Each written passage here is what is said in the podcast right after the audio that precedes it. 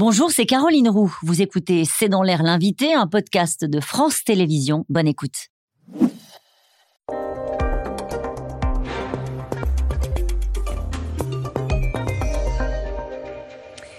Bonsoir à toutes et à tous, bienvenue dans C'est dans l'air. Mon invité ce soir est Charlotte Cobel. Bonsoir, merci d'avoir accepté cette invitation. Vous êtes secrétaire d'État auprès de la Première ministre chargée de l'enfance. Et je vous reçois aujourd'hui car euh, des dossiers sensibles, urgents, vous en avez qui s'empilent hein, comme ça chaque jour sur votre bureau. On va en évoquer quelques-uns euh, ce soir. On va parler de harcèlement. Vous lancez également une nouvelle campagne de sensibilisation sur les violences sexuelles euh, sur les enfants. Mais je voulais vous interpeller sur ce fait divers qui a heurté une partie des Français euh, le corps sans vie du petit Imran, 7 ans, retrouvé euh, le 14 septembre dans la soirée dans un appartement d'une résidence HLM de Perpignan. Il présentait des traces de violence. Il était à moitié congelé, pardon pour les détails, tout comme euh, des violences aussi sur ses deux jeunes sœurs qui ont été hospitalisées.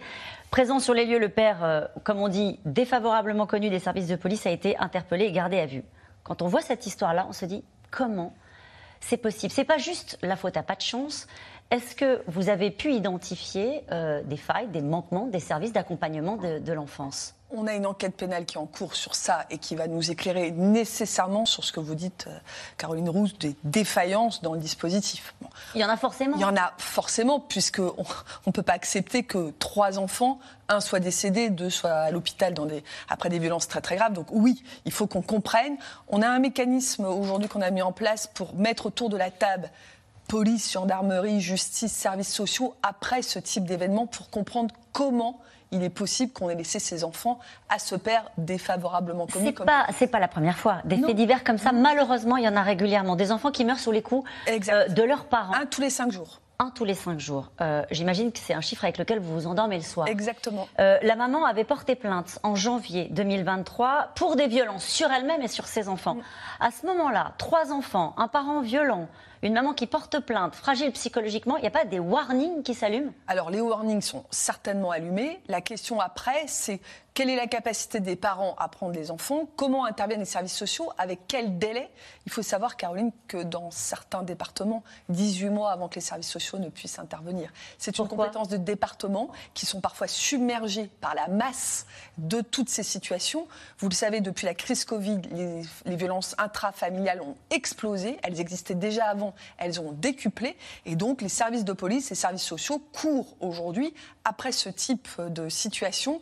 Et là, euh, on va le voir dans l'enquête pénale. Mais, logiquement, comment ça devrait se passer? C'est par exemple une plainte, c'est par exemple un professeur, on va parler de harcèlement ce soir, un professeur qui à un moment donné voit arriver des enfants en classe avec des coups, c'est un médecin qui... On a deux mécanismes on a deux mécanismes. La plainte directement euh, de témoins à la police, donc là on lance tout de suite le processus judiciaire, et puis tout un mécanisme de prévention et de repérage qui, euh, qui est fondé sur la formation de tous les professionnels de l'enfance, les médecins, etc., et qui font des signalements à la cellule départementale d'information préoccupante, mmh. qui est une cellule auprès du département qui est compétent en protection de l'enfance et qui lui-même va évaluer s'il envoie les services sociaux ou s'il saisit tout de suite la justice.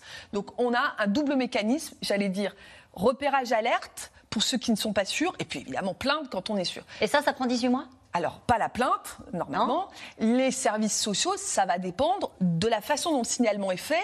Est-ce qu'une petite fille est venue dire qu'elle avait euh, eu une baffe ou est-ce qu'on voit arriver quelqu'un avec des bleus? Vous voyez bien la, différence. Là, j'avoue que la situation telle qu'elle est décrite par les médias aujourd'hui, on verra bien ce que donnera l'enquête pénale, euh, un papa manifestement violent, une mère qui a déjà porté plainte, qui n'est apparemment pas capable de prendre en compte ses enfants. Voilà, c'est des sujets assez récurrents qu'il nous faut améliorer. C'est évidemment un, un Quand vous dites qu'il vous faut améliorer à la place qui est la vôtre, qu'est-ce que vous vous dites? Vous dites est-ce que la France protège suffisamment ses enfants avec les chiffres que vous avez donnés. Est-ce que vous dites le lien familial qu'on privilégie toujours au bout du compte, le lien, les liens du sang, est-ce qu'il faut à un moment donné remettre en cause ce, ce tabou-là? On a du mal à entrer dans les familles parce que nous respectons la liberté des familles la liberté d'éduquer les enfants. C'est pas l'État de dire comment il faut éduquer, pas éduquer. Par contre, là où nous avons une difficulté, c'est que, on, à force de sacraliser la famille, on a de plus en plus de mal à y entrer. On a des familles qui ont beaucoup changé aussi depuis des mmh. décennies.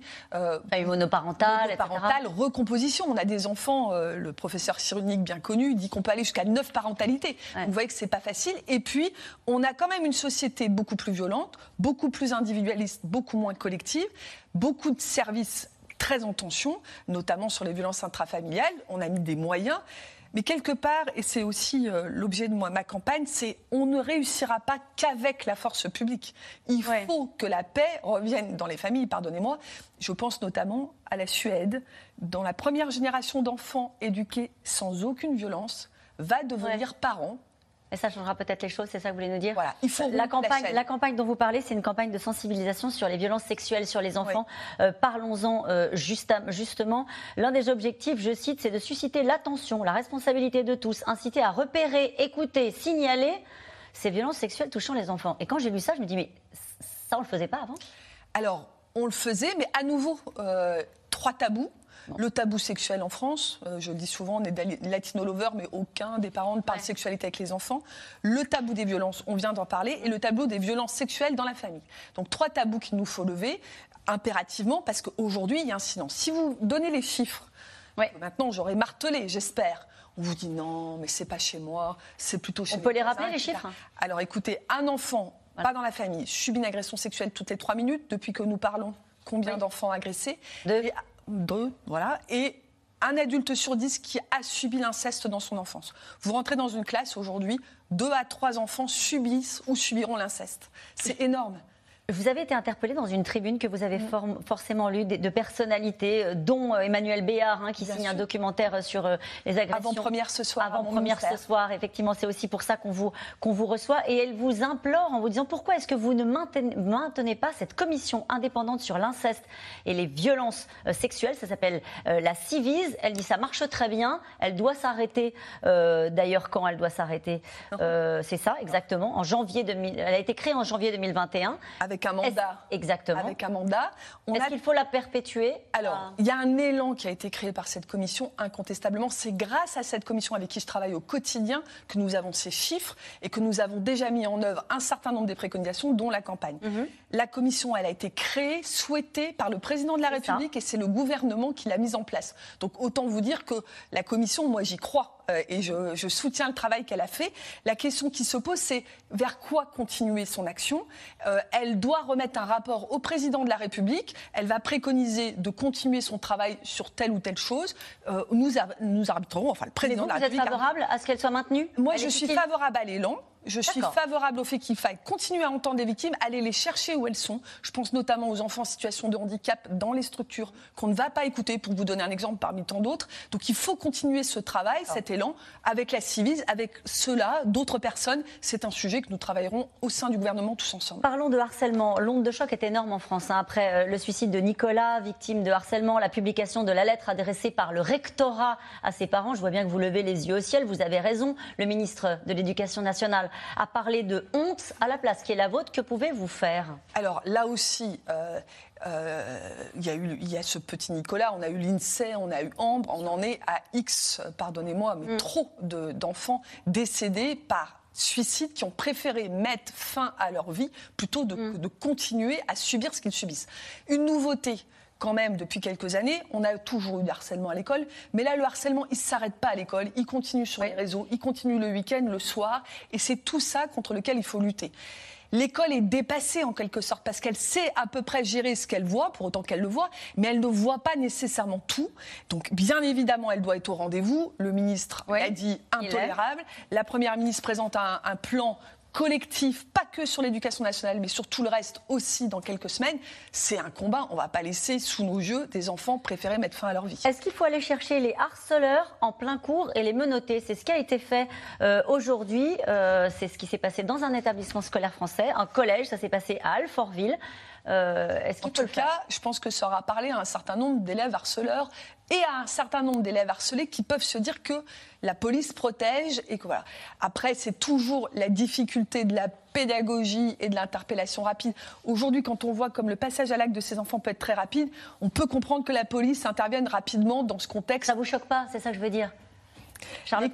C'est toute la difficulté. L'école est à la fois un lieu qui est un lieu sacré qu'on doit protéger, mais vous voyez bien que la violence y va. Donc pourquoi pas la police pour dire stop à la violence? C'est dit. Allez, on termine avec le dernier dossier, qui est un dossier euh, intergouvernemental que tout le monde euh, prend à bras le corps. La question de l'immigration. Je vous montre une photo pour terminer de Lampedusa.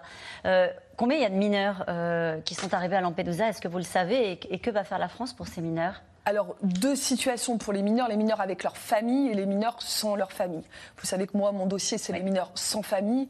Aujourd'hui, euh, de nombreux mineurs arrivent à la frontière euh, franco-italienne et sont accueillis, pour autant qu'ils soient mineurs, dans nos dispositifs de protection de l'enfance. C'est une réalité. Après, à Lampedusa, comme on l'a connu dans d'autres îles grecques à l'époque, il faut un travail européen, répartir les enfants seuls entre les pays. Il n'y a pas de raison que l'Italie ou la France participe seule à cette solidarité internationale. Nous travaillons avec l'ensemble des pays européens. Mais la France accueillera les mineurs comme elle doit le faire. Comme elle doit le faire, comme on l'a fait, comme on le fait toujours. Merci beaucoup et bon courage pour la suite du Merci coup, hein, beaucoup. Charlotte Cobel. On se retrouve dans un instant justement pour continuer à parler de, ce sujet, euh, de cette vague migratoire, en tout cas de cette arrivée de migrants à Lampedusa. C'est un sujet européen, mais c'est aussi un sujet français. À tout de suite. Merci d'avoir écouté C'est dans l'air. Comme vous le savez, vous pouvez désormais écouter l'intégrale, mais aussi l'invité ou vos questions à nos experts. Tous ces podcasts sont disponibles gratuitement sur toutes les plateformes de streaming audio. Et pour le replay vidéo, c'est sur France.tv, bien évidemment. À bientôt.